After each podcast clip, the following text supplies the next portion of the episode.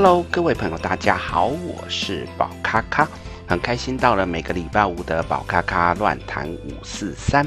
这个礼拜要来聊什么呢？呃，有一个学生呢，私底下问宝咖咖，他想知道说，他有的时候会看到一些我们这个命理界的同行，他在跟客人讲话的时候，好像有很多恐吓性的方式，包含的是一些呃，可能先在还没有占卜或还没有做任何动作的时候，就已经先讲你的状况可能不好，或者是会去给你一些负面的评价，让你觉得有一个呃很糟糕的状况，然后才鼓励你来做一个消费。啊，包含可能做一些这盖这样子的东西，他认为这种恐吓性的行销，到底呃我会怎么去看它？那么，其实就宝咖咖从以前东方命理啊出生，到后来走入西方命理，这样子差不多三十来年的时间。呃，看过有很多很多这样子的人，然后来做这样子的恐吓性行销。那我觉得这当中有一些它存在的原因，好、哦、缘由。呃，不可讳言的，其实有蛮多老师因为这样子而发大财，或者是在这个过程当中会有一些呃不错的宣传效果。对我来讲，我也不觉得说他们这样子。好，或者是不好，因为如果他真的算出了，呃，你是有状况的，然后给你解决问题，这是很棒的一件事情。不过呢，在大概十几二十年前，我开始去研究关于所谓的命理这件事情，难道一定都是不好的吗？这一个事情，我发现其实有一些人，呃，应该说这是一个盲点吧。这个盲点指的是，基本上如果你现在过得好，你可能不会想要来算命。你不会来占卜，通常可能都是遇到了挑战，遇到了问题，你可能会觉得希望可以找到一些心灵的寄托，或者是找到一个解决的方案。这个时候，你可能就会想要从啊、占卜或命理当中去找寻一个答案。而在这样的过程当中，如果一个不学无术的命理师，他先用恐吓性的方式，譬如说一看到你就说：“哎呀，印堂发黑，哦，可能呃。”乌云罩顶这样的状况的时候呢，其实基本上十个会中九个。原因是因为通常如果我们状况好，我们根本不会去找这些命理师。那就拿有趣的一件例子，就是在嗯，大概那个时候，大概七八年前吧。那时候宝咖咖已经全职出来做身心灵工作者，那其实经营的状况也还不错，那就是觉得生活过得去。然后在这个过程当中，有一次要到台北车站啊去办一些事情，那办完事情之后呢，呃，要经过台北车站前面的天桥，如果呃您的这个年龄稍微多一点。都可能会在经过台北天桥的时候遇到，可能会有一两摊的命理师，他就会啊、在那边类似招揽客人。那那个时候呢，因为其实从小经过的时候就发现有这样子的命理师，那我想可能应该不是同一个人呐、就是有人会在那边这样做。结果呢，那一次也好奇心的驱使，那我也就诶顺便走上去看一下，果然看到诶有两摊命理师在那边啊、一个是看手相，另外一个好像是算易经卦的。那么在这个过程当中，我也很好奇的，远远的哈，蛮远的地方就稍微在那边观察一下，我就观察一件有趣的事情。啊、呃，有一些人，他们走路匆匆啊，他们经过了这个命理摊的时候，他根本都不理会这个命理师，他们就是很有目标，往自己的人生方向前进。那我也发现，这个命理师好像也不太会去招揽这样的客人。但是如果他发现，呃，有一个人呢，他走路是比较慢的。甚至会东张西望，还会被他的这个摊位所吸引的时候，就是可能眼睛会稍微看一下的时候，这个时候命理师就会马上去跟他讲说，好像呃一些什么状况。但因为那个时候我隔得很远，所以大概听不到什么状况。我就发现，诶，这个命理师很聪明，因为如果我今天是一个有为工作在打拼，努力要工作的人。那这个时候我经过这个天桥，我的目标很明确，我只是想要横跨天桥。这个时候我可能比较不会去看到这些东西。就算我看到了这一些命理师，我大概也是行色匆匆的看了一下就离开。可是如果我今天的状况不好，我可能多看你几眼，那命理师大大概这个时候就抓到一个讯息，就是哦，你有状况。这个时候呢，这些命理师只要去跟他说了几句话，通常好像都会有效。于是呢，我就假装好，因为宝咖咖有的时候很爱去测试一些事情，那我就假装我走路比较慢，我也故意在慢慢经过的时候呢，稍微看了一下这个命理摊。这时候果然，这个命理摊的这个摊主就说：“哎，先生先生，你现在有没有空啊？停留一下。”我就看了一下，我说：“哦，怎么的吗？”他说：“我看你现在整个状况不是很好哦，你身上有一些乌云罩顶，然后我永远记得乌云罩顶。”然后呢，你现在的状况可能不是很理想，你要不要来卜一个卦？那我可以来帮你看一下，是不是有相关的问题存在。而那时候很好笑的是，因为宝咖咖很喜欢泰国，所以呢，我很喜欢穿泰国的服装，就是一种比较宽松的，那甚至会穿类似有一种凉鞋的那一种方式，就是看起来很轻松。那当然也不是很正式的衣服。这个时候呢，我也就想说，好啊，那我就看你要干什么。但是我走过去的时候，我还是稍微讲说，哦，我不需要，我觉得现在状况不错。这个时候呢，命理师，哎呀，你不要呃假装的啦，我看你的这个身上的气场状况很不好，你可能你的这个生活大概过得很不如意吧。那刚好你今日跟我有缘，所以呢，我可以帮你卜一卦，一卦只要两百块。那这时候我也笑笑跟他讲说啊，不用了啊，因为我觉得这个东西，呃，我不是很信这样子。这时候这个命理师继续啊，三寸不烂之舌就讲啊，我跟你讲，其实我看你是有跟我有缘，你如果今天愿意呢拜我为师，那你在我门下学习的话，我觉得你一个月收入个四五万应该是没有问题。好，你现在只需要好好的跟我学，然后可以好好的让我先帮你卜个卦，看我们之间是不是有缘分。有的话，我再教你；没有的话，其实当然我也救不了你。那。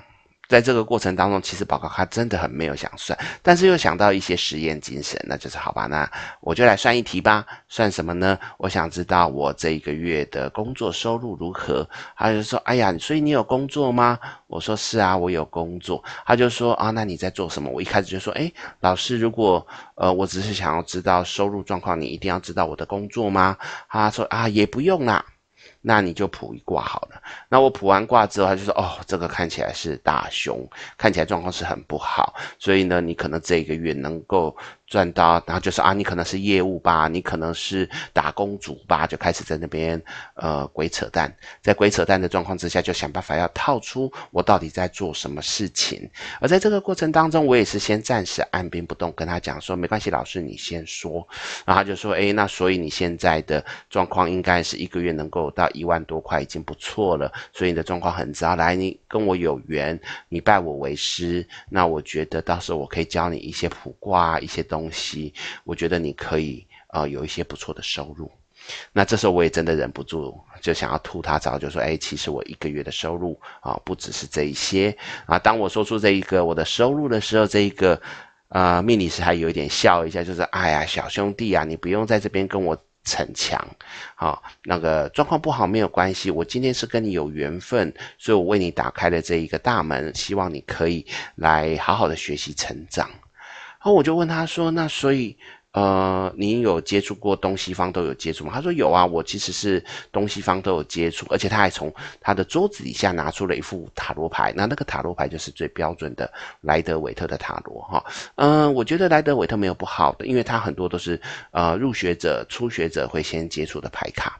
他就拿出来就说：“你看我，我本身也会塔罗牌，那你要塔罗牌，我也可以教你啊。因为你现在呢，呃，如果对东方命理比较没兴趣，那西方命理也可以。当然，西方西方命理也比较便宜。好，那大概是多少钱？我忘记多少钱，好像四万多还五万块吧。然后教你教到会。那我也笑一下说啊，那如果你知道西方命理的话，你应该都认识一些西方的老师吧？他说哦，还好啦，有一些都是我的徒弟呀，怎么样怎么样。”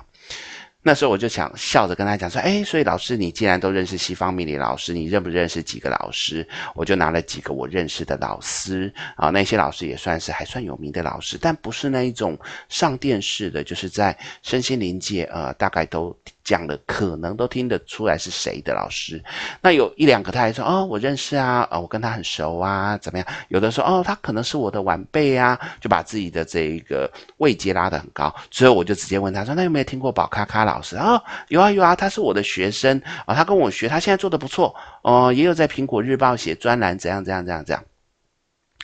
那时候我只好冷冷跟他讲说，不好意思，我什么时候拜你为师我都不知道。他还整个傻了一下说啊。什么东西？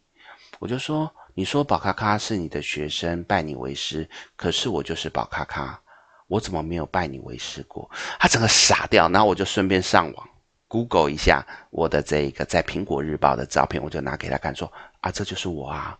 你连我都不知道啊，你怎么在这边骗人呢？哦，那当下那一个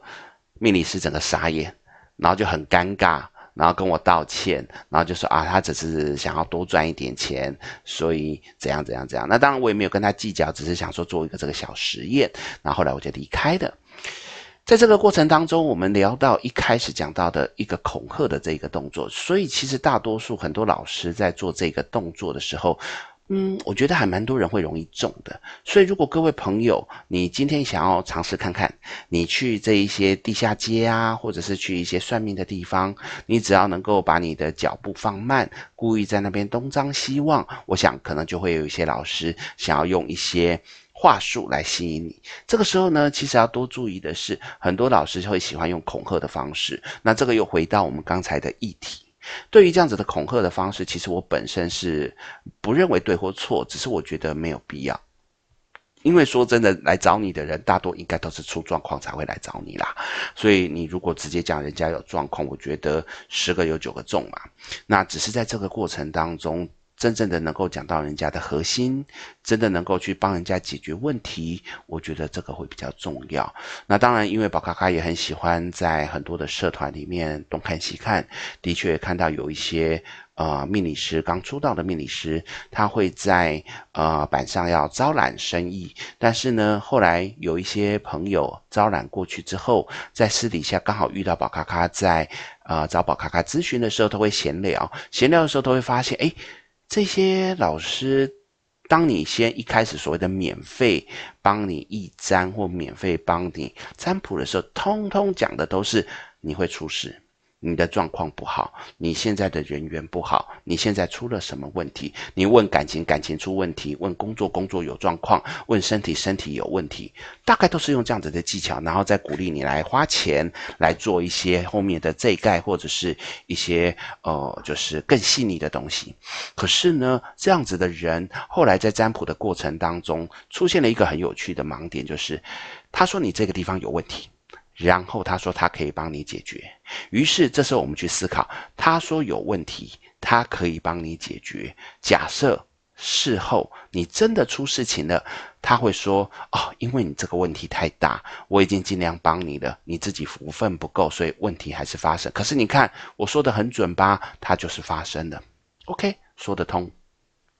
事后没有发生，他就跟你讲说：“你看，原本会发生，因为我帮你这一盖了，所以你看没有发生了。所以这些说法好像怎么说都中，所以这种东西我就觉得是蛮可怕的一件事情。所以我还是鼓励，呃，虽然我不认为这个是对或错，但是还是鼓励各位同业在面对于所谓的跟人家。”互动的过程当中，就是实话实说，有状况说什么状况，而不是一开始全部都用恐吓性行销。至于一些朋友，呃，你们在听到一些老师在跟你说到关于所谓的你的状况有多糟的时候，我们可以先冷静下来，先去思考，是真的吗？如果最糟的状况会是怎么样？我能不能靠自己努力？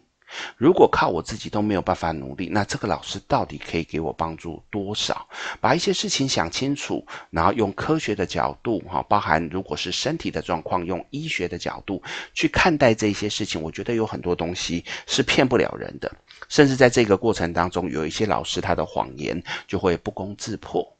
所以呢，嗯，恐吓性行销这个东西在命理里面我还蛮常看到的，也希望啊、各位朋友听众在遇到有老师莫名其妙突然就跟你讲你有状况的时候，先保持谨慎的心啊，被骗钱事小，但是如果因为被恐吓了而出现更严重的状况，我觉得这不是一件好事。嗯，这个就是我们今天要来跟大家分享关于对于恐吓性行销，我的角度有什么样的角度，好，有什么样的想法，那希望你会喜欢。OK，那我们今天的宝咖咖乱谈五四三就到这边喽，那我们就下个礼拜见，拜拜。